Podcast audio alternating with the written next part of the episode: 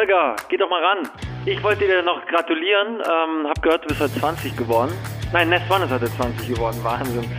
20 Jahre. Ich wollte dir sagen, es macht unglaublich viel Spaß mit dir zu arbeiten und ich würde mich tierisch freuen, wenn wir uns bald wieder sehen und endlich mal wieder zusammen feiern können, weil das ist das, was am meisten fehlt. Die Zeit zusammen. Viel Erfolg für die nächsten 20 Jahre. Moin, liebe Leute. Unsere Agentur Nest One feiert in diesem Jahr ihren 20. Geburtstag und wir möchten diesen Anlass nutzen, im Rahmen eines Podcasts mit alten Weggefährten und Kunden auf die wichtigsten Meilensteine der letzten zwei Dekaden zurückzublicken und über spannende Projekte und natürlich gemeinsame Erlebnisse zu sprechen. Herzlich willkommen zu einer neuen Folge. 20 Minuten gern noch länger. Heute mit meinem lieben Freund und Geschäftspartner, Geschäftskollegen Thorsten König. Herzlich willkommen, Thorsten. Ja, herzlich willkommen. Schön, dass du da bist. Ich äh, glaube, wir sind natürlich in diesem ganzen Kontext Netzwerk, äh, Freundschaft, Musik. Wir haben ja viele Leute, ähm, die uns jetzt ja auch schon wiederholt zuhören. Da gehe ich mal ganz, ganz fest von aus. Trotzdem möchte ich mal drei Sätze loswerden zu dir. Ähm, wie und wo wir uns kennengelernt haben, versuchen wir gleich nochmal zu eruieren. Das geht gefühlt in die 90er zurück. Ähm, wo wir uns wieder getroffen haben, war dann in den 2000ern. Du bist ja auch ähm, in deiner Profession lange, lange in Hamburg unterwegs gewesen mit äh, Universal Music oder der Universal Music Group. Ähm, damals bis hin äh, zum Umzug nach Berlin mit Tim Renner, Motor Music und Co. Da kannst du uns vielleicht gleich noch was zu sagen. Und dann seit 2009, da kreuzen sich die beruflichen Wege dann extrem wieder mit der Miracle Music und Entertainment. Ähm, wir nennen es auch gerne Miracle VIP. Ähm, das ist, äh, ist eigentlich ein ganz geiler Name. VIP, nicht mit VIP. Ich habe gerade eine neue, eine neue Intuition. Erstmal nochmal herzlich willkommen. Die erste Frage, die ich immer den Gästen stelle, ist, äh, wir werden dieses Jahr 20, das ist äh, ja immer noch 20 Jahre jung. Weißt du noch, jetzt mit so ungefähr, du bist ja Ende 30, auch wie ich, ähm, wie, äh, wie du deinen 20. Geburtstag gefeiert hast? Oder vielleicht sogar noch wo? Oh, den habe ich auf jeden Fall ähm, am Bodensee gefeiert. Ich glaube, ich war da tatsächlich bei der Bundeswehr. Wow, ja. Ja, ich, ich habe tatsächlich Wehrdienst gemacht. Ähm, das war gerade so eine, äh, eine Phase, wo das gerade so gekippt ist zwischen verlängern wir die Wehrpflicht oder wird sie verkürzt? Tatsächlich äh, war das dann die, die nach mir drei Monate und sechs Monate nach mir zum Bund gegangen sind, die sind tatsächlich dann, äh, mussten tatsächlich drei oder sechs Monate länger.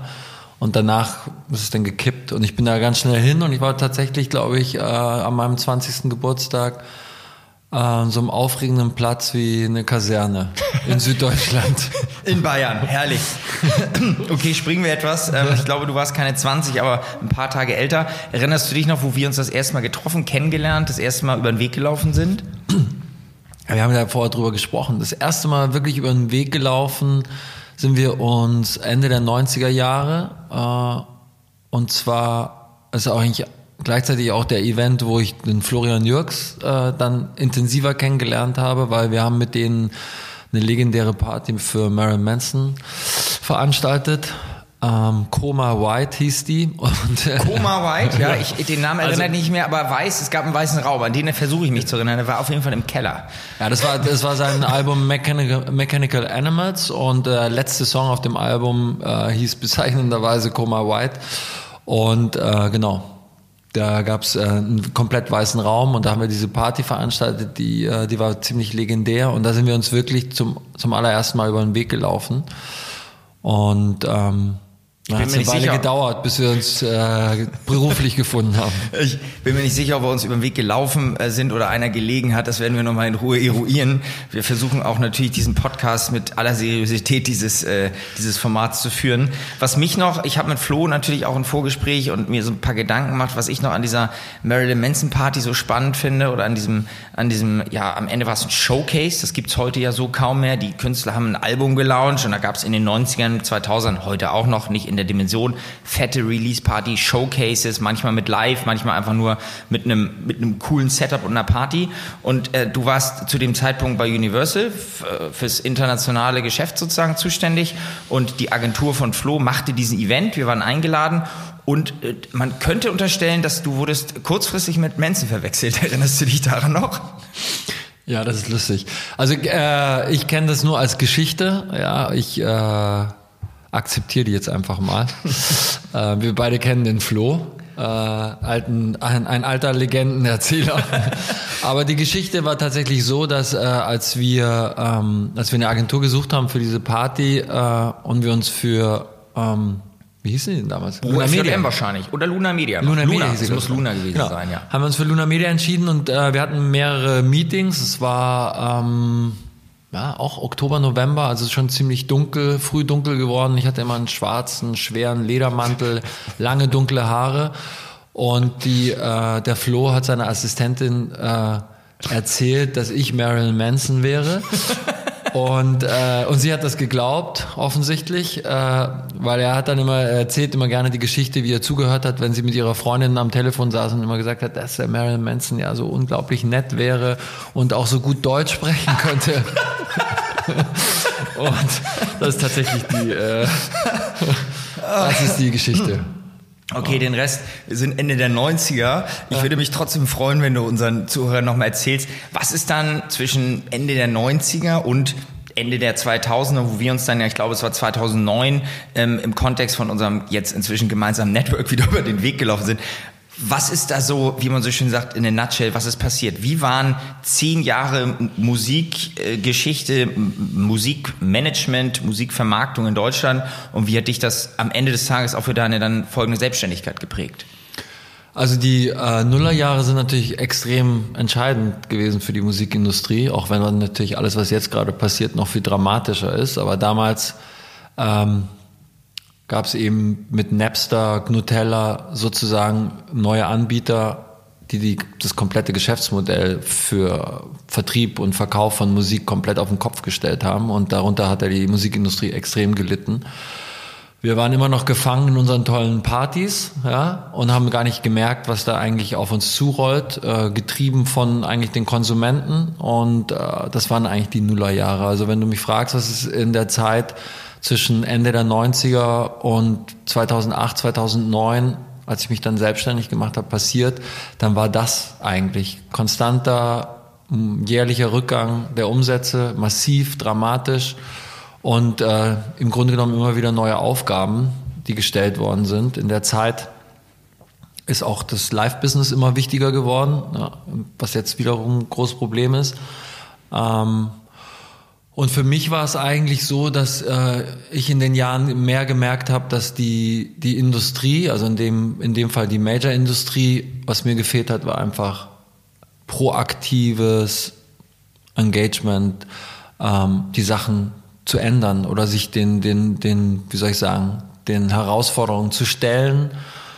Wir haben nur reagiert. Irgendwann haben wir angefangen mit Anwälten äh, minderjährige Napster und Nutella-Nutzer zu verklagen. Das war die einzige Idee, die wir hatten. Okay. Ähm, parallel gab es jemand wie Apple, der iTunes äh, sozusagen erfunden hat. Auch das kam nicht von uns. Später dann Spotify, vor allem Streaming.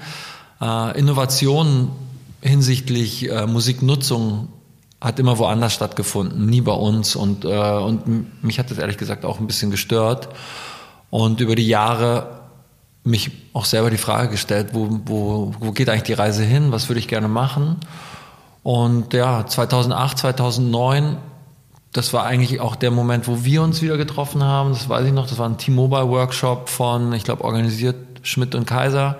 Haben wir uns zum ersten Mal beruflich getroffen und diese äh, zwei Tage in München, die waren ein Augenöffner. Ähm, weil ich gemerkt habe, dass ich super gerne mit euch arbeiten würde. Also äh, nicht nur mit dir, sondern auch den anderen Leuten, die, die vor Ort waren, die dann ja nachher maßgeblich das Netzwerk gegründet haben. Und ähm, ich auch gemerkt habe, dass ich meine Rolle sehr gerne vielleicht eher zwischen den Parteien, zwischen Musik in dem Fall noch und, und Markenwelt äh, sehen möchte, äh, beratend und nicht mehr nur auf der, auf der Major-Seite. Spannend, extrem. Ich glaube, was auch noch äh, die meisten Leute wissen, die dich kennen, du bist, glaube ich, der mit Verlaub gebildetste Fußballnerd, den ich kenne. Wenn man dich fragt, wie hat der SV Aalen in der dritten Liga am vierten Spieltag gespielt, dann weißt du nicht nur Spieler, sondern auch Schiedsrichter bis hin zum Linienrichter gefühlt. Ähm, dazu kommen wir gleich nochmal, weil heute ist ja dein Businessmodell auch Musik, aber auch Ent Entertainment und natürlich auch Sport, was ja diesen Begriff Entertainment eigentlich perfektioniert. Trotzdem nochmal zurückgesprungen. Wenn du jetzt die Nullerjahre, ein schöner Begriff auch, muss ich öfter verwenden, wenn du die Nullerjahre ähm, siehst. Was war denn da das Wichtigste? Also wenn man das mal so rausarbeitet, das Label oder die Majors haben sich von ihrem Geschäftsmodell verabschieden müssen. Was ist mit den Künstlern passiert? Klar, Live-Shows wurden, wurden immer wichtiger. Ich habe mit unserem gemeinsamen Bekannten und Freund Uritz von Oertzen gesprochen, der ja auf der anderen Seite auch des Musikbusiness stand. Wir haben damals auch wahnsinnig viele Aftershow-Partys gemacht. Da hatten Williams, da hat, weiß ich nicht, da hat jede Chili Peppers Aftershow-Party hunderte Leute vor der Tür oder eine Manson-Party in der Bar Tausend. Können wir, glaube ich, auch noch, auch noch eingänglich äh, einen eigenen Podcast mitfüllen. Aber wie ist der Kontakt zu den Künstlern? Wie hat er die Zeit überlebt und ähm, wie war das in den Nullerjahren? Die Veränderung zwischen Branche und Künstler, was ja heute dein größtes, würde ich jetzt mal so behaupten, Asset ist, der Kontakt zu den, zu den Talents. Also es hat sich natürlich durch die, sage ich mal, die technische Revolution hat sich viel verändert. Früher war allein auch kommunikativ, weil, weil der, der direkte Kontakt war total wichtig. Ähm, und ich würde mal sagen, die Distanz ist immer größer geworden. Die, äh, die Labels müssen, müssen sich auch selber immer noch, finde ich, die Frage stellen, was, was liefern sie denn oder was bieten sie denn dem Künstler denn überhaupt noch? Was sind die Leistungen, die sie äh, erbringen können? Ähm, heute mit, ein, mit dem Streaming-Plattform, wo per Knopfdruck ein Song hochgeladen wird, gibt es diese Notwendigkeit, nicht mehr äh, eine CD zu pressen und mit dem Wagen zu irgendeiner Saturn-Filiale zu bringen. Äh, es gibt viele, viele Leistungen, die, die total viel Sinn gemacht haben für einen Künstler, die es einfach nicht mehr gibt. Und ich glaube, das ist irgendwie so die, äh, die größte Herausforderung. Die hat ja tatsächlich in den Nullerjahren angefangen zu definieren, wo stehe ich als Label und was biete ich dem Künstler, da, dass ich äh, weiterhin so attraktiv als Vertragspartner bleibe, dass auch mein Geschäft, Geschäftsmodell bleibt. Und wenn du heute das anschaust, dann geht es fast gar nicht mehr um die Künstler, es geht nur noch um Songs. Und auch da hatten wir neulich eine Diskussion, die finde ich eingeschoben ganz spannend. Ich glaube, du hast zitatsmäßig gesagt, wenn man sich heute vorstellt, sowas wie The Wall oder weiß nicht, Enter Sandman oder einfach Balladen, epische Hymnen geht gar nicht mehr. Das hat mir auch ein befreundeter DJ gesagt. In den ersten drei bis zehn Sekunden muss das Ding ballern, sonst bist du tot, weil du einfach im wahrsten Sinne des Wortes weggeswiped wird. Also das ist jetzt zwar eingeschoben, aber das ist ja eine Entwicklung, die ist auch für Produzenten, Künstler und am Ende für die, für die Vermarkter extrem krass, oder? Ja, also die Musik lebt dem Algorithmus. Ne? Also es gibt äh, klar extrem viel äh, Software und auch Produzenten, die intelligent verstehen, wie sie mit den Algorithmen von, von den Streaming-Plattformen umgehen müssen. Mhm. Aber das bedeutet auch, dass die, dass die Songs, die erfolgreichen Songs, sich immer ähnlicher anhören. Ja, also wenn man irgendwie dann, ich habe also genaue Zahl weiß ich nicht, aber so was Verrücktes gehört, wie dass bis zu 300 Songs, äh, 300 Mal mehr Songs veröffentlicht werden als vor 10, 20 Jahren. Und das ist halt irgendwie fast schon so ein Massenabwurf. Und es passiert genau das, was du gesagt hast. Das ist so eine, so eine What's New Friday Spotify Playliste, das ultimative äh, Startziel oder was weiß ich, Start. Äh, äh, Playliste für jeden Song da drauf zu kommen, ist vollgepackt und äh, ein, ein Konsument entscheidet zwischen drei und 15 Sekunden, ob sie den Song anhören oder nicht. Wahnsinn, ja. Wahnsinn. Ein Song wie von Radiohead oder wunderbare Songs, die erst nach einer Minute langsam anfangen, sich zu entwickeln, gibt's nicht mehr. Oder, oder ganze Alben, die, äh, wo, wo man auf einmal, sag ich mal, Songs entdeckt auf dem ganzen Album ähm, gehen auch total verloren. Also es ist schon, es hat sich einfach verändert. Ich will auch immer gar nicht sagen, was schlechter oder besser ist, aber darunter leidet natürlich auch die Beziehung zum Künstler, weil der Künstler, der reist weniger, außer er geht auf Tour, aber damit haben die Labels eigentlich nichts zu tun, oh, sondern er produziert, er versucht, er ist die, die ganze Zeit auf der Suche nach dem Hit, weil der Hit ist das, was am Ende dann den Umsatz treibt. Das ist eigentlich, so sieht es jetzt heutzutage aus. Und das, äh, ja, finde ich persönlich schade. Definitiv, also eine Entwicklung. Ich vermisse ja auch grundsätzlich die B-Seite, die man rückwärts gehört auf dem Plattenspieler Teufelsmusik hört. Also ich meine, oder irgendwelche Reden von irgendwelchen vergangenen Diktatoren. Ich lasse das jetzt mal so stehen. Gibt's alles nicht mehr? Schade. Äh, oder lassen wir nach vorne gucken. Vielleicht auch ganz gut so. Ähm, die B-Seite von der Spotify-Playlist. Äh, vielleicht werden wir die, die Dark Side auf Spotify noch bei Gelegenheit ähm, entdecken. Wir haben dann in der Tat, ich glaube, es war 2009, uns in München bei diesem Workshop kennengelernt unser kleines Netzwerk, ehrlicherweise auch da wieder auf Initiative von Flo, von unserem gemeinsamen Freund, den wir hier auch noch im Podcast haben werden, der sich inzwischen neben verschiedenen unternehmerischen Dingen auch bei uns in der Agentur um die Kreativdirektion, das Konzept kümmert. Wir haben dann angefangen, Projekte zu machen. Wir wollen ja auch Business, wir kommen auch zu zwei, drei Anekdoten, die ich unbedingt noch auspacken will. Wir wollen auch businessrelevante Dinge heute besprechen. Für mich sind da drei Dinge zusammengekommen, die du mitgebracht hast. Ähm, das erste ist eine extreme Kompetenz im Musik, Talent, Celebrity-Bereich, der ja auch über die Musik hinausgeht und die direkten Kontakte. Ich sage nur Besuche in Los Angeles, da können wir gleich nochmal zwei Sätze zu verlieren. Zweitens ein extremes Know-how und die Kontakte zu Fußballern, Sport und entsprechenden Talents im Sport. Und drittens bist du einfach ein cooler Typ, der mit einer man hat dir mal den, den, den Spitznamen German Jesus gegeben. Ich äh, würde dich kurz fragen, wer war das nochmal gleich? Ja, das war tatsächlich, äh, da konnte ich aber noch übers Wasser laufen. Ja. Das war äh, Gwen Stefani und Eve. Die, äh, das, die hatten einen Song zusammen, der hieß Let Me Blow Your Mind. Äh, und als wir den äh, zusammen vermarktet und promotet haben, da ist dieses, diese, dieses, ja, dieser Spitzname entstanden. Äh, du bist ihn bis äh, dato nicht losgeworden. Und du weißt ja, eine Sache, die du an mir liebst und hast gleichzeitig, ist natürlich meine, meine Kompetenz, Chuck Norris-Witze zu erzählen. Und ich möchte den einen, den du mir die Vorlage hast, raushauen, denn du weißt, German Jesus ist übers Wasser gegangen, aber Chuck Norris ist durchs Land geschwommen. Meine Damen und Herren, das ist noch nicht alles. Ähm, so, wir haben dann angefangen. Vielleicht mal einen kleinen Einblick. Was war denn dein vielleicht reden wir immer nur von Automotive, um es mal so ein bisschen branchenspezifisch zu machen. Was war deine schönste, sinnvollste vielleicht sogar und ja, am Ende auch authentischste Kooperation, die du gemacht, begleitet hast im Bereich Automotive? Das wäre, glaube ich, mal ganz spannend, weil Einkaufen ist das andere, aktivieren das dritte und authentisch sein ist, glaube ich, das alles Entscheidende. Ja, also ich glaube, das Wichtige ist ähm, bei dem, was ich mache, dass, dass ein Verhältnis zwischen einer Marke mit einer sehr starken eigenen Identität und einem Selbstverständnis und auf der anderen Seite ein Künstler sich manchmal viel einfacher anhört, als es eigentlich ist. Ja, also heutzutage mit, mit Social Media immer die Frage nach, wie viele Posts gibt es im Instagram-Profil des, des Stars, ist es eigentlich, das stellt es fast perfekt dar.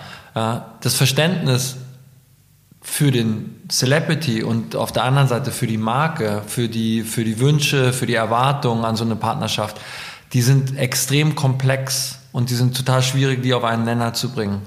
Die Marke wünscht sich am, am liebsten, dass äh, die Kampagne, die die Kreativagentur erstellt hat, äh, von dem Star bei sich gepostet wird. Aber wenn man seine Timeline anschaut, Instagram, dann merkt man, dass er zum Beispiel gar keine Kampagnen postet. Ja? Und dass sobald er sowas macht, es überhaupt gar kein Engagement gibt. Es wird nicht akzeptiert, es gibt negatives Feedback von seinen Fans. Also was ist eigentlich, was zeichnet eine wahre Partnerschaft aus? Und, und das ist eigentlich das, was ich mache. Ja, also ich, äh, ich entwickle nicht die, ich beanspruche nicht für mich, dass ich die Arbeit von Kreativagenturen mache, sondern ich bin wirklich da, um dieses Verhältnis, das extrem stark und überzeugend sein kann, das zu managen in jeglicher Form. Und ähm, wenn ich über mhm. ja, wenn ich über Automotive nachdenke, dann ist es eigentlich äh, fast das aktuelle Thema. Ähm, das ist die ist Alicia Keys. Da äh, sind so viele äh, Themen hochgepoppt. Es gab sehr komplexe Verhandlungen. Ähm, dann haben wir natürlich, wie wahrscheinlich alle anderen auch, unter Covid extreme Produktionsbedingungen gehabt remotely produzieren, mit trotzdem Kontrolle über einen Künstler, der ganz weit weg ist. Also es waren einfach unglaublich viele Aufgaben und, und das, was wir da geleistet haben, ähm, das war, ist, darauf bin ich wirklich stolz. Und das ist eigentlich auch das, wo ich sagen kann, das ist das, was ich alles leisten kann. Wir haben äh, innerhalb kürzester Zeit Musikrechte mit teilweise vier verschiedenen Verlagen und Labels äh, geklärt. Wir haben äh, im Sinne der Marke verhandelt. Wir haben aber auch im Sinne des Künstlers der Marke erklärt, was geht und was nicht geht. Und am Ende ist es so, dass, dass die Gesamtpartnerschaft positiv erlebt wird. Und wenn sie positiv erlebt wird, dann, dann gibt es ganz viele weiche Faktoren, die dazu führen, dass halt noch viel mehr passiert. Und man eben nicht dauernd den Vertrag rauskramt und sagt, also unter Paragraph 9 steht, du musst noch einen Social Media Post machen. Ja. Da gibt es ganz andere Beispiele. Und das war sicherlich, würde ich mal sagen, äh, darauf bin ich wirklich total stolz. Also wenn du mich jetzt speziell über Automotive äh, äh, fragst, dann ist das in der Gesamtheit und in der Komplexität das Projekt, wo, auf das ich am stolzesten bin. Völlig zu Recht. Ähm, ich habe noch die 28 anderen Branchen, die wir abarbeiten, für die du, für die du Ähnliches getan hast, damit wir auch unseren Zuhörern die perfekte Auswahl für ihre sozusagen künftige Auswahl des Beraters äh, für Branded Entertainment mit äh, in, in Persona German Jesus aka Thorsten König haben. Was persönlich eins, also vielleicht ein Satz zum Thema Automotive. Ich habe das Gegenteil auch mal erlebt. Das war, auch wenn es extrem beeindruckend war, genau das, was du sagtest. I just I'm here to sing one song und das war Mr. Bojangles von einem bekannten englischen Künstler, der für eine eben ähnliche Marke, ähm, aber in diesem Fall war es nicht Mercedes, sondern Smart, äh, genau einen Song gesungen hat und äh, auch nicht mehr und nicht weniger und das war extrem hackelig. Auch wenn der Impact tatsächlich okay war, aber das war eine Ich muss und nicht eine Ich will Kooperation. Eine, du hast es eben so schön gesagt, das Clearing, wenn man mal guckt zwischen Künstler, Management, Label, Anwälten, Vermarkter. Es sind ja teilweise drei, vier, fünf, sechs, sieben Player im Spiel.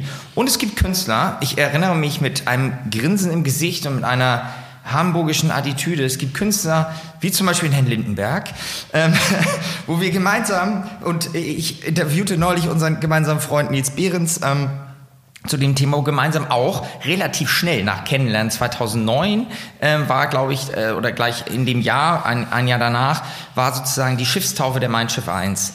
Ähm, und es sollte nun Hamburg ein Riesenkonzert kriegen und es gab verschiedenste ja, Befindlichkeiten und wir hatten die tolle Idee, Udo singt mit Jan Delay ein Duett und das machen die live. Der eine ist an Land, der andere auf dem Schiff.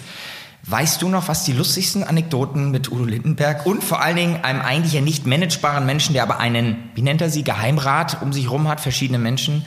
Das war, das war für mich Herzstillstand und gleichzeitig das Lustigste, was ich, also einer der lustigsten Dinge, was wir in diesem Kontext Künstler, Marken und äh, Formate erlebt haben.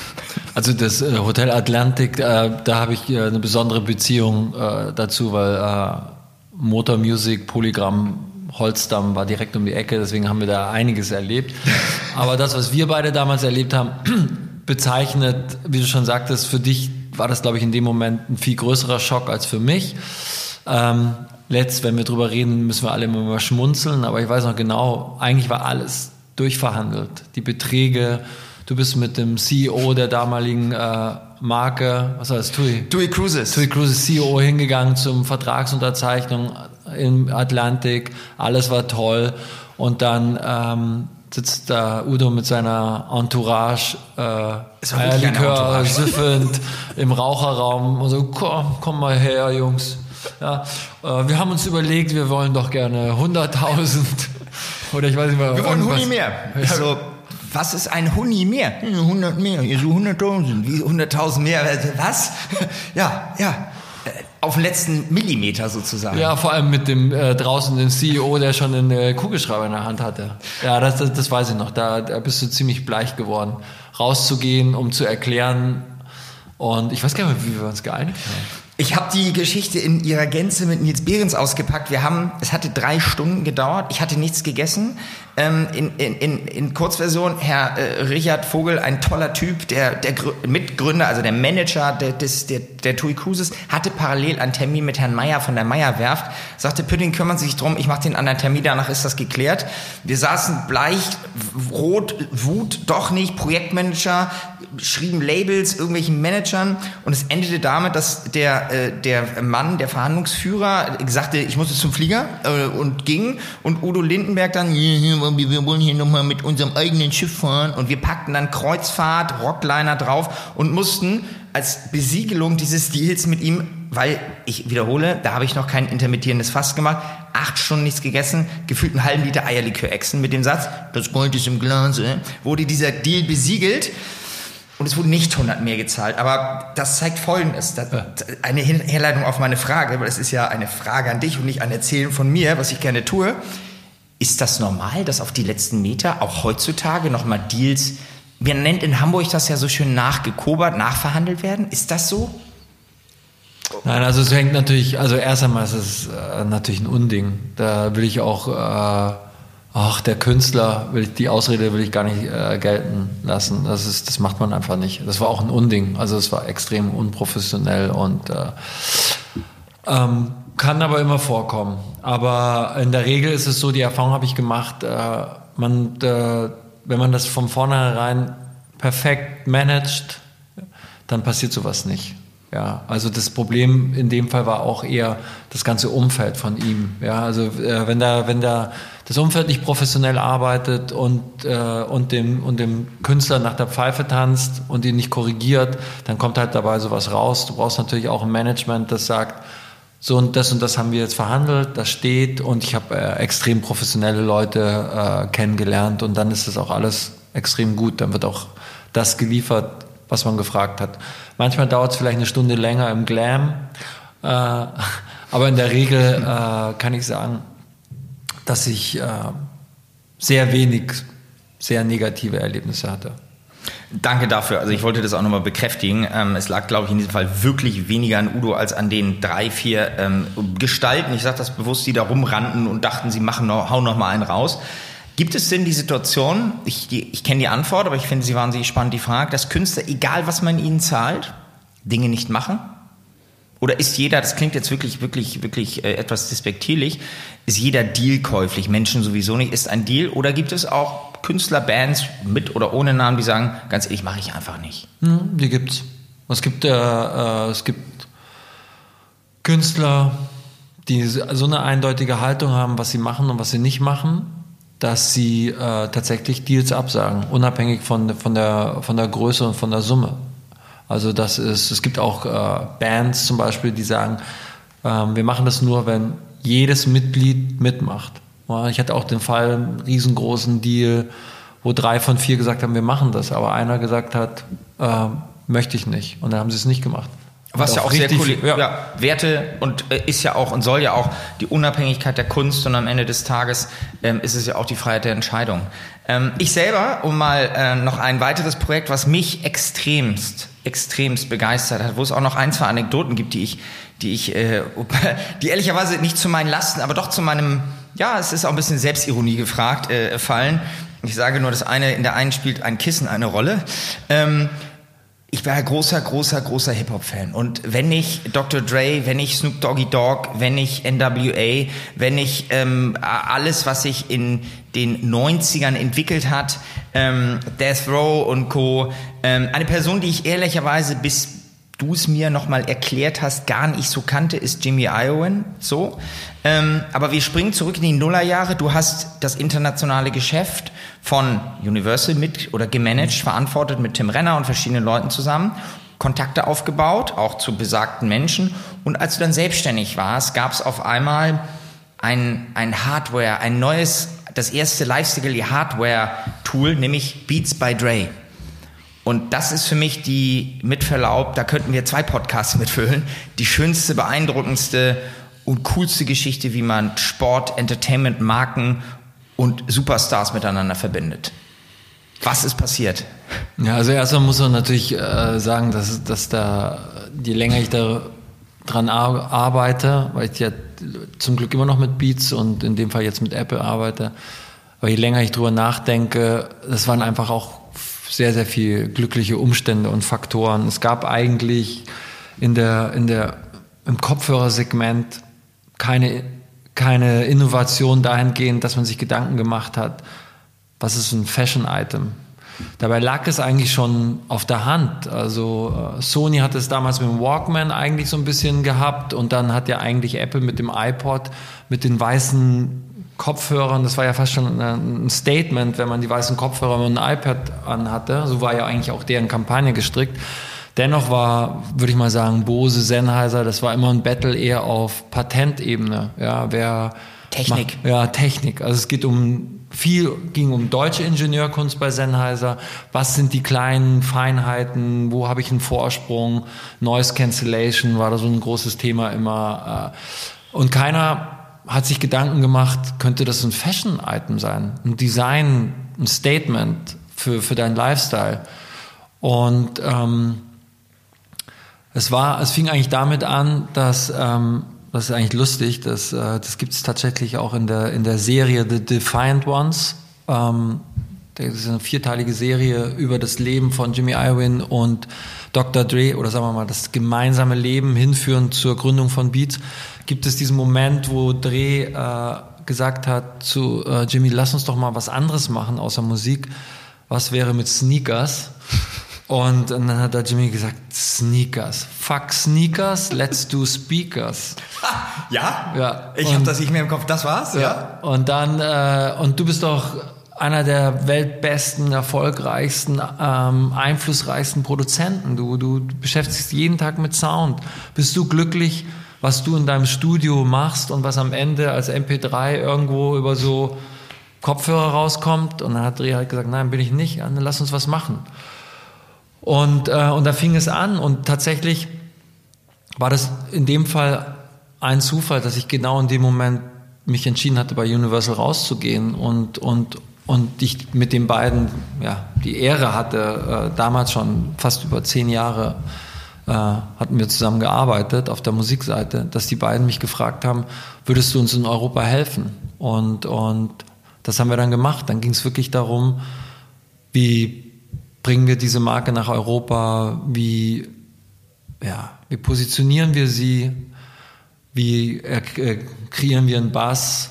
Und dann sind halt eben, was ich gesagt habe, so ein paar Faktoren dazugekommen, die einfach geholfen haben. Es war, war dieser, dieser enge Bezug zu NBA, zur Musikszene, zu Hollywood, was sowieso viele, auch europäische Celebrities immer toll finden.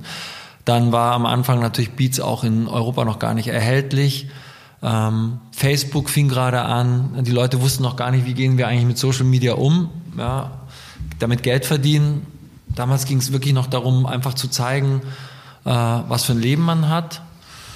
Und wir haben halt diesen, diesen Moment genutzt. Wir haben uns damals entschieden, äh, weil die Musik, sag ich mal, extrem gut abgedeckt über äh, Universal in den USA war. Den ganzen Video-Product Placements bei Eminem und Gaga und Black Eyed Peas und es war ja endless, dass wir uns auf Sport und in dem Fall Fußball konzentrieren. Und das war, was du, wie du gesagt hast, das war dann der große Schritt in, in, in ja, Markenzusammenarbeit mit Sportlern ja, und später dann auch Clubs. Und, und das fing alles mit, mit Basti an. Das war, zwei, das weiß ich noch genau, 2010 nach dem DFB-Pokalfinale in Berlin habe ich ihm bei Telekom empfangen, ich hoffe, dass ich das sagen darf. Ähm, Immer. Hashtag Telekom. ähm, habe ich ihm den Kopfhörer von, äh, den wirklich den allerersten Kopfhörer, den, den, den es in Deutschland da gab, habe ich ihm geschenkt. Und dann gab es einen riesen Trara von allen Spielern. Die sind danach dann äh, zur WM nach Südafrika geflogen, alle mit ihren Nationalmannschaften in ihre Vorbereitungscamps. Und dann kam die ganze Zeit von Basti SMS, Thorsten, du musst zu Frank, zu den Franzosen und zu Arjen, zu den Holländern. Hier 20, 25 da. Und dann haben wir Kopfhörer verschickt damals und dann geguckt, was passiert. Und dann kam die WM und dann war das wirklich gefühlt so, dass jedes Mal, wenn die Kamera auf diesen Mannschaftsbus ja, ausgerichtet war und die Tür ging auf, alle Spieler immer mit Kopfhörer raus. Und ja. mit Beats-Kopfhörer. Ja, und dann kam die große Frage, äh, wer, was, was ist das? Wer ist das? Und, und so fing es eigentlich an und, und ich würde mal sagen, so Höhepunkt in der Form war sicherlich 2012 Olympia in, äh, in London, was so ein Ambush-Marketing angeht. Und kampagnenbezogen war 2014. Klar, auch natürlich dadurch, dass wir äh, Weltmeister, Deutschland-Weltmeister geworden ist und wir Bastian und Mario Götze als, äh, als unsere Key-Testimonials hatten. Aber das war dann, äh, ich glaube, dieser Spot oder so, der hat, hat uns dann auf eine ganz andere Ebene katapultiert. Ja. Definitiv und ähm, ein auch hoch äh, emotionales äh, Video war der ja, Weggang von, von Bastian Bastian Schweinsteiger dann von den Bayern nach England, was ja auch, wo auch du, ihr das mitproduziert, gescriptet und am Ende des Tages auch für Beats distribuiert habt. Das finde ich wahnsinnig spannend, das Thema Fußball. Ähm, aber es gibt noch eine Anekdote, die mich immer wieder fasziniert. Ich möchte das mit jeglichem Respekt für die Amerikaner und ihre Innovation sagen. Sag noch mal was wie sah nochmal die Edition aus, als Spanien Weltmeister geworden ist? Ich erinnere mich an irgendwas im Berliner Büro, da lag was rum. Wie war das? Achso, ja, die haben die, äh, die äh, Katal was meinst du, die Farben, oder? Ja, ja. Ja, die haben aus Versehen äh, die, äh, äh, die, wie soll man das sagen? Die katalanischen Die Farben. katalanischen äh, Farben genutzt haben. Äh, äh, das war nur rot und blau, also äh, ja.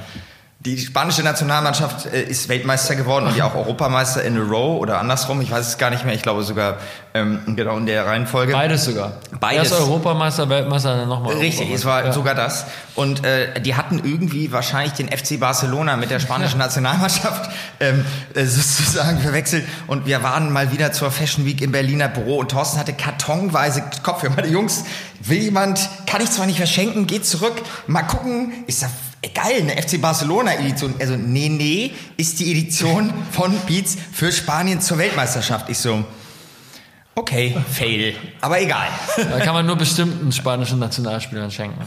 Wahrscheinlich. Aber, ja, aber das, was wir natürlich, was, was Beats auch äh, lange Zeit äh, uns für uns bedeutet hat, waren natürlich auch die gemeinsamen Events. Ne? Also äh, daran erinnere ich mich auch zur IFA zusammen mit Nest One ähm, legendäre Events, ja, wo dann Getter aufgelegt hat und äh, Mark Ronson, riesen riesen Gästeliste, alle sind gekommen, sogar die Fußballer haben heimlich blau gemacht und sind extra gekommen. Gomez war eine. Äh, die Anekdoten über, über dich musst du selber erzählen. Nee, ich, ich, ich, ich, würde, ich würde es so mit Fug und Recht behaupten, ich habe David Getter ein Kissen an den Kopf geschmissen. Ähm, es war die. die hat aber auch scheiße aufgelegt. Hat, ja, also keine Ahnung. Wir hatten im Spindler und Glatt dieses, diese Party Extrem Triple VIP und alle waren da und ich glaube sogar Jimmy Irwin himself war da und Omar, der Mark Marketingdirektor, nur Dre hat gefehlt, so gefühlt. Und ich hatte, in diesem Jahr hatten wir gemeinsam unseren Kunden Mercedes noch vor Ort, Fashion Week Berlin und hier und Placebo und A-Klasse-Einführung. Und es gab sozusagen zwei so Sitzecken, die waren hinterm DJ-Pult, relativ groß, jeweils 20 Leute. Und ähm, ich war mit einem, mit Carsten, mit dem Kunden von, von Mercedes da am Feiern und auf einmal kriegten wir ein Kissen am Kopf. Und hatte also einer von der anderen Kissenecke eins rübergeworfen. Und ich gesagt, geil, Kissenschlacht. Und dann haben wir also in dieser Party, während Getter aufliegt, diese Kissen immer rübergefeuert, dabei weitergetrunken. Und ich drehte mich, während ich redete, um und schleuderte das Kissen so nach hinten und sah nur im Augenwinkel, wie ich so, scheiße, falsche Richtung, wie Getter das an den Kopf kriegt. Und der hatte zwei extrem unfreundliche, extrem große persönliche Bodyguards dabei. Die brauchten keine 30 Sekunden zu mir. Ich hatte keinen Pass um, nahm mich in den Schwitzkasten und trug mich raus. Ich sage, it's my party, it's my party. Yes, yes, yes, go my friend, go my friend. Also französische, äh, so. Der Security draußen ist mich nicht rein. Das war auch im September nicht besonders kalt, aber auch nicht besonders warm. Auf jeden Fall stand ich dann da gefühlt, Leute, es ist meine, wir sind die Veranstalter. Ja, ja, genau, komm, geh. Und äh, bis dann meine Projektleiterin mich wieder reinholte, lachend. Wer hat dich äh, da nochmal reingeholt? Die die Stella hat die mich Stella, bin, stimmt. Ja, Stella hat mich reingeholt und möchte mit Fug und Recht behaupten, ich habe David Getter ein Kissen an den Kopf geschmissen. Einige mögen da das vielleicht abfeiern. Was meine zweitliebste oder vielleicht Lieblingsanekdote ist, ähm, bevor wir noch ein paar ja, allgemeine Themen haben, ähm, 20 Minuten definitiv auch länger, heißt auf jeden Fall auch dieser Podcast, ist, sind unsere Reisen. Man kann zig Reisen rauspicken. Das Schöne ist, wir beschreiben das ja auch immer als One Life, Work-Life-Balance. Wir haben uns auf den Reisen immer die Freiheit genommen, auch Dinge zu erleben. Wir haben aber auch private Reisen gemacht, auch das sei erwähnt. Wir sind aber auch einige Male in den Staaten gewesen, in diesem Fall in Los Angeles. Auch darüber kann man eine Folge machen, wenn man mit dir im Soho-Haus in Los Angeles ist, steht da auf einmal, ich sag jetzt mal, äh, Gwen Stefani neben einem oder es ist, äh, es ist äh, weiß ich nicht, äh, gut, ihr Ex-Mann jetzt Kevin Rossdale, das macht in diesem Fall Sinn. Ähm, oder ist es der Manager von Maryland? Diverseste Leute. Anthony Kiedis steht um die Ecke. However, wir sind also, du und der besagte Florian und ein weiterer Kollege, ehemaliger von uns, nach Los Angeles geflogen. Und wie es immer ist, ein Nachtflug. Und wir hatten durch dich die Chance, ich möchte das in jeglicher Form sagen, die von dem erwähnten Dr. Dre private oder halbprivate Aftershow-Party der Grammys zu besuchen. Rihanna, weiß nicht, vielleicht Snoop Dogg, Eminem, alle möglichen Leute waren da und, und wir Dullis hatten also, hatten also Tickets. Was ist passiert? Naja, unser Problem war, äh, wie wahrscheinlich alle Leute kennen das, äh, man darf, wenn man, äh, wenn man dann landet und endlich im Hotel ist, man darf sich auf gar keinen Fall hinlegen. Das ist immer der Killer beim Jetlag. Eigentlich ist es auch nichts Neues, weiß man eigentlich. Wir haben es dennoch gemacht und äh, so banal sich das anhört, wir haben wahrscheinlich die geilste Party in dem Jahr schlichtweg verschlafen. Wir haben es verpennt, meine Damen und Herren, äh, liebe, liebe Kollegen. Wir haben diese private Party schlicht und ergreifend verpennt und sind morgens um vier mit, oh, aufgewacht, was auch blöd ist, weil die Partys in Los Angeles gehen nie länger als bis zwei, privat vielleicht ein bisschen länger. Also, wir haben mit Verlaub diese Party verpennt. Ähm, mal ein bisschen nach vorne geschaut. Also, wir sitzen jetzt ja in einer ich finde dieses Wort The New Normal schwierig, weil es ist einfach wie es ist. Man, man nimmt es an und du, wir sind ja auch Macher. Du arbeitest ja auch immer noch für die Telekom. Da gab es eine wahnsinnig spannende Kampagne, auch mit einem wahnsinnig oder einer wahnsinnig anspruchsvollen Künstlerin. Ähm, dazu vielleicht nochmal zwei Sätze und vielleicht auch nochmal, wie man mit solchen Themen eben Millennials und die werden jetzt inzwischen ja schon alt und Generation Z erreicht. Also das ist ja auch nochmal eine Frage der Kommunikation. Wo geht es denn da nach vorne raus hin? Und was hat die Telekom da richtig gemacht? Hm. Also die Kampagne ist, äh, ist mega. Auf, äh, auf, die bin ich auch wahnsinnig stolz und, äh, und ganz, ganz viel Respekt und äh, geht da auch an die Telekom, weil die bereit waren, eben ähm, viel zuzuhören. Und ähm, es geht um die Kampagne mit Billie Eilish. Und tatsächlich ähm, ist jetzt auch schon zwei Jahre her, dass ich das erste Mal mit der Telekom über Billie Eilish gesprochen habe und, und versucht habe auch zu erklären, dass wenn wir etwas mit Billy Eilish machen, dass es äh, zu Billy passen muss, dass es äh, natürlich eine Kampagne für die Telekom sein wird, aber dass sie, äh, wenn sie Billy Eilish nutzen wollen, einfach in der Tonalität, in der Ansprache, in den Inhalten äh, Billy gerecht werden, weil nur dann profitierst du auch von diesem unfassbar äh, starken Engagement, das sie hat, diese unglaubliche Reichweite. Als wir zum ersten Mal mit ihr über sie gesprochen haben, hatte sie tatsächlich 800.000 Follower auf Instagram ähm, ich hatte das Glück, bei einer, aller, ich glaube sogar ihr ersten Showcase in äh, Soho House auf Sunset Boulevard zu sein und, äh, und ihren Manager kennenzulernen und wir sind immer in Kontakt geblieben und, und ich habe dann relativ früh gedacht, die finde ich mega, die möchte ich unterstützen. Und dann habe ich, wie gesagt, mit der Telekom ist es unglaublich, äh, diese Kampagne entstanden. Und ähm, teilweise noch vor Covid, jetzt ganz viele, äh, äh, viele Kampagnenelemente leider ähm, während Covid oder mussten auch noch on hold gesetzt werden, kommen dann hoffentlich noch nächstes Jahr. Aber das ist auf jeden Fall eine Kampagne, auf die ich extrem stolz bin, weil ich das Gefühl habe, dass es eben nicht nur um Produkt ging, sondern auch um eine Haltung und die Telekom jetzt auch gerade wieder beweist und nächstes Jahr beweisen wird, dass es ihnen wirklich ernst war und dass sie die fortführen wollen und, und äh, in dem Sinne auch weiter Leistung erbringen. Wow, wie viele ja. Follower hat sie jetzt? Boah, müsste ich jetzt gerade mal gucken, 65 Millionen oder so? Es sind über 50 Millionen, glaube ich. Ja, ne? ja, die sind auf jeden Fall über, über äh, 50 Millionen.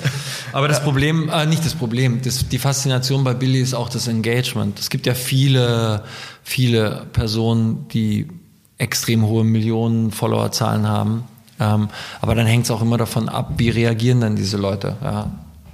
Passiv, aktiv. Und das Phänomen Billy ist äh, auch jetzt, wie sie sich dieses Jahr dann angefangen hat zu positionieren in, sage ich jetzt mal, sozialen, politischen Themen, ist einfach ihr Engagement. Also die, die Fans, Wahnsinn, wie viele Millionen darauf reagieren und, und das dann auch weiterteilen. Also es ist auf jeden Fall, ähm, sie ist nicht sie ist nicht einfach, also nicht im Sinne von, dass sie äh, Allüren hat, überhaupt nicht, sondern weil sie halt trotz ihrer, jetzt wird sie, Ende Dezember wird sie dann auch schon 19, aber trotz ihrer jungen Jahren hat sie eine extrem klare Vorstellung.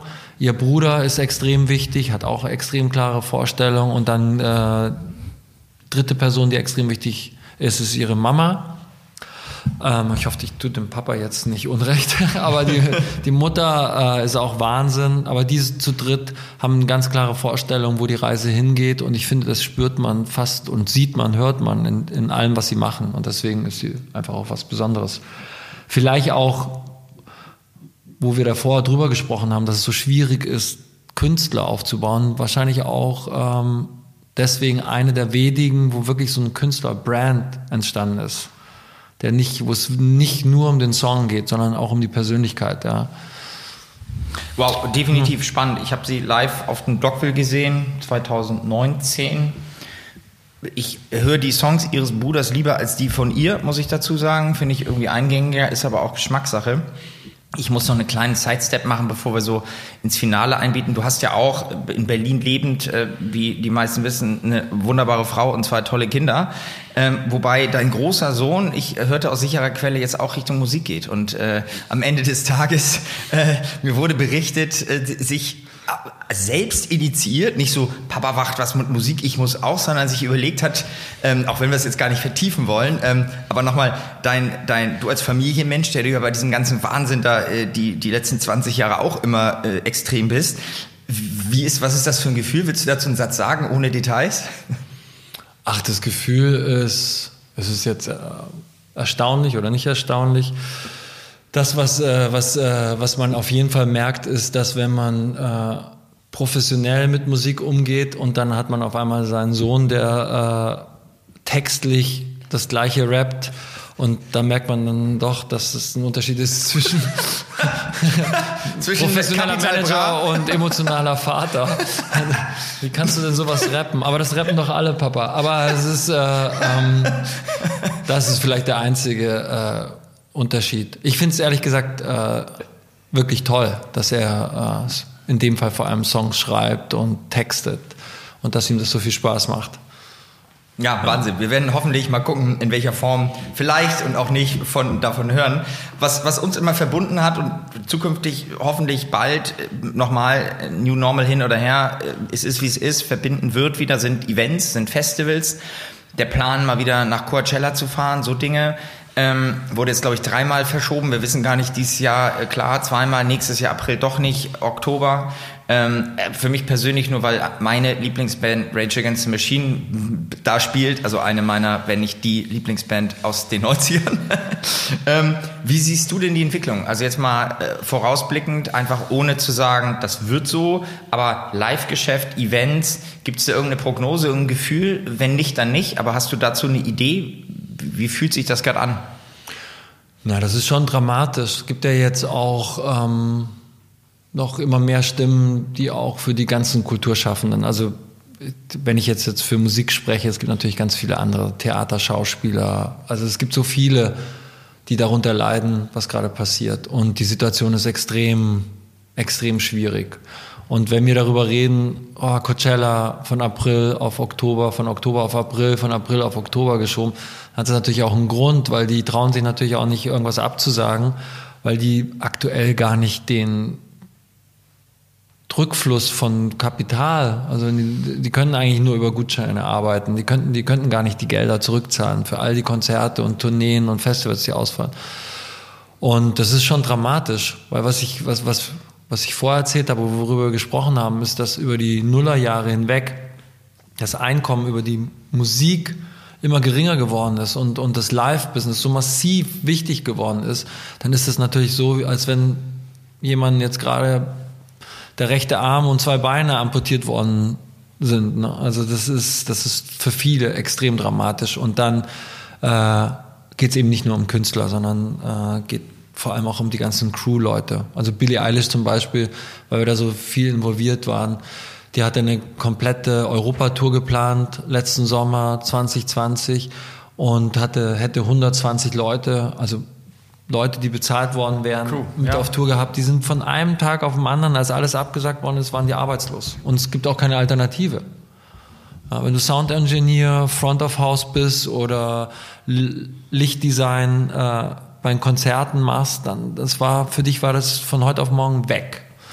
Und das finde ich schon extrem äh, dramatisch. Und äh, wenn du mich da fragst, das ist total schwierig. Also wenn es keine Lösung gibt, weil, weil über allem dann eben doch äh, Covid steht und wir es nicht in den Griff bekommen, dann werden, werden eine ganz viel, da wird eine Branche sterben, kann man beim Sterben zusehen.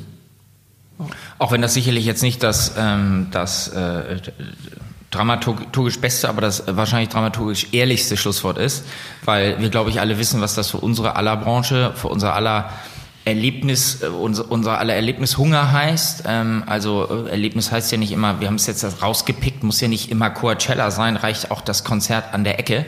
Auch das haben wir gesagt, das ist vielleicht auch ein Luxusproblem, was man da hat, dass man nicht, um Gottes Willen, nach Coachella kann. Ähm, trotzdem wünsche ich mir definitiv neben unserer Freundschaft, neben dem Netzwerk, neben den Dingen, die uns verbinden, dass wir natürlich mit der Dankbarkeit, dass es uns im Moment gut geht, aber auch mit dem, was wir tun können, dass es anderen, dass es irgendwie kommuniziert wird, nach draußen gehen. Und ähm, ja, ich freue mich äh, extrem. Was, was hast du als nächstes vor? Was ist so das, das, das nächste Ding? Äh, vielleicht sportlich, vielleicht, vielleicht äh, Musik, vielleicht äh, noch äh, irgendwas Inhaltliches. Also was, was, was, was macht ein Thorsten König äh, als nächstes? Was mache ich als nächstes? Also erst einmal ähm, äh, muss ich sagen, dass wir wirklich auch äh, alle Leute, mit denen ich zusammenarbeite, dass wir auch Glück hatten, weil wir tatsächlich ein paar tolle Projekte haben.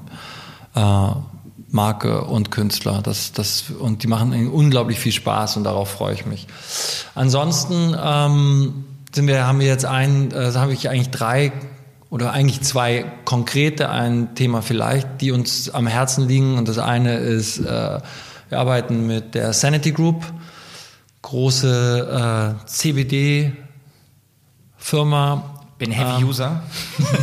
ich oute mich. Ja. Wei, Wei, Wei, man weiß nicht, wie man es ausspricht. Genau. Wei. Das, ist die, man darf es sagen. Ja, man darf, man das darf, man auf jeden Fall ja, sagen. Ähm, Dann mit Liars, äh, eine australische äh, Firma, äh, Non-Alcohol Spirit. Ähm, die sind jetzt kurz davor, das Halal-Zertifikat zu bekommen.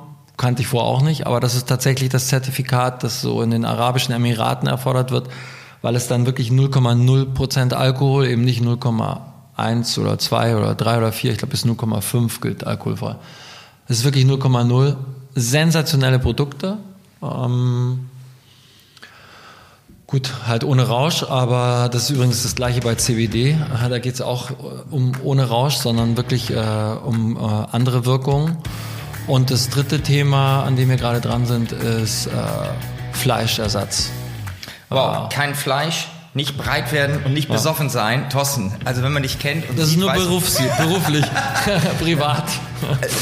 Ich finde die drei Dinge ja. wahnsinnig spannend. Ich habe gerade einem Kreis von Freunden veganes Hack geschenkt. Die haben mich angeguckt, als hätte ich ihnen gerade eine Mondkuh äh, vorgesetzt. Was sollen wir damit, Pudding? Was soll das? So, hey, probier's doch mal aus. Der eine war begeistert, zwei fanden es doof. Also, wir halten fest, es, äh, es, wird, äh, es wird was für die Gesundheit getan. Es wird nach vorne geschaut äh, und wir, wir kooperieren oder verlieren. Wir arbeiten weiter im Netzwerk.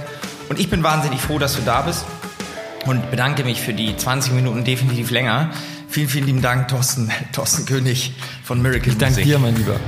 Dankeschön.